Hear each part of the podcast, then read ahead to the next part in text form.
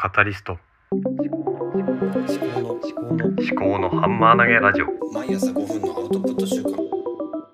考のハンマー投げラジオ。思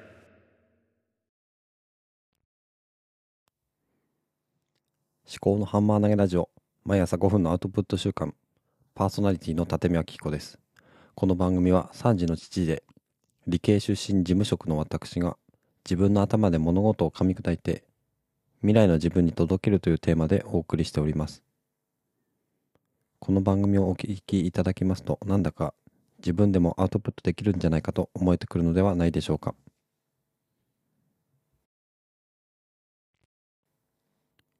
さて今日は12月15日木曜日。時刻私の収録時刻は4時54分です。え今日は試しに試しにというかそうですね。朝起きてから収録することにしてみました。で本当はねもう下に行って下っていうのはあの家事をするところですね。に行って家事をしなきゃいけないのかなとは思うんですけどまあ5分だけちょっとあの別の部屋にいるねっていうことで妻に話をしてきました。ただほんうんなんだろうって思われたような気もしますのでな収録だけしてアップは後から配信自体は後からしようかなと思ってます。でなんでそもそもこの時間に収録しようかなと思ったのしようかと思ったのはえっと最近 YouTube 大学で中田中田敦彦さんの YouTube 大学で見た本があの、まあ、時間がないっていう本です。漢字時間がないことに対してどのようにすればいいかっていう話だったんですよね。でそれで結局はもうやりたいことをコツコツと一番最初この誰にも邪魔されない時にやろうっていう今すぐ。例えば朝起きたらすぐ始めたらいいとかね。そういうような話がありまして。おう確かにそうだなと思って昨日はアニメの「お猿のジョージ」のことをちょっとまとめていくハテナブログの更新をしたんですけども私は多分一番やりたいのはしかもそのなんていうのかな。一番やりたいことでかつそのただの趣味みたいなのを多分最初にやった方がいい。そのなんだろうな。いつまでもその目標目標とかその次はこの目標次は目標とかっていうふうに終わりのないようななんだろうなやってること自体というよりもやったことの結果どうなどういう状態になりたいかっていうのがこの目標としてあると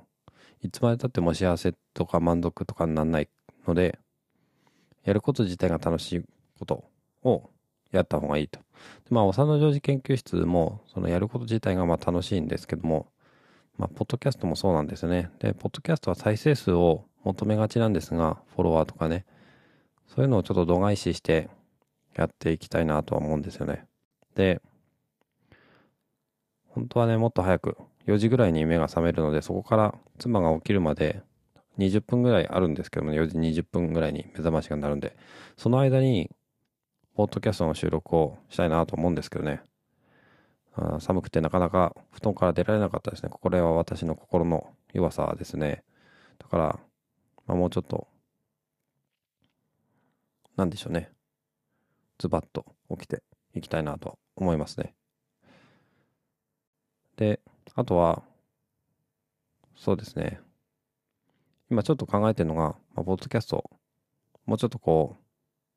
作品っぽくしたいなと思ってて、それは何かっていうと、昨日、えー初めて聞いたポッドキャスト、Spotify 独占配信の漫画760だったかな、760だったかな？そのポッドキャスト聞いたら、その中に、効果音みたいなのが結構入ってて、こう本をめくる、漫画をめくる音が入ってたんですよね。で、これってニュースコネクトの方でもポコッとかっていう音が入ったり、まあ、みんなのメンタルームとかでも入ってるのでそういうようなのをなんか話の区切りとか私だったらこう話のアウトラインが3つぐらいに分かれたり6つぐらいに分かれたりするのでその話の区切りのところにこう効果音を入れてみたいなーなんてちょっと思ってるんですよね。でどんな効果音にしたらいいのかなっていうのはちょっと今考え中です。ではこの番組を聞いて1日5分だけでもアウトプットしてみようという方が一人でも増えていただければ幸いです。最後までお聞きいただきましてありがとうございました。ではまた。至高のハンマー投げラジオでは皆様からのお便りをお待ちしております。エピソード概要欄にハッシュタグ付きのツイートを作成できるリンクとメッセージフォームをご用意しております。もしこの番組が気に入っていただけましたらフォローやレビューをしていただけますと励みになります。ご視聴ありがとうございました。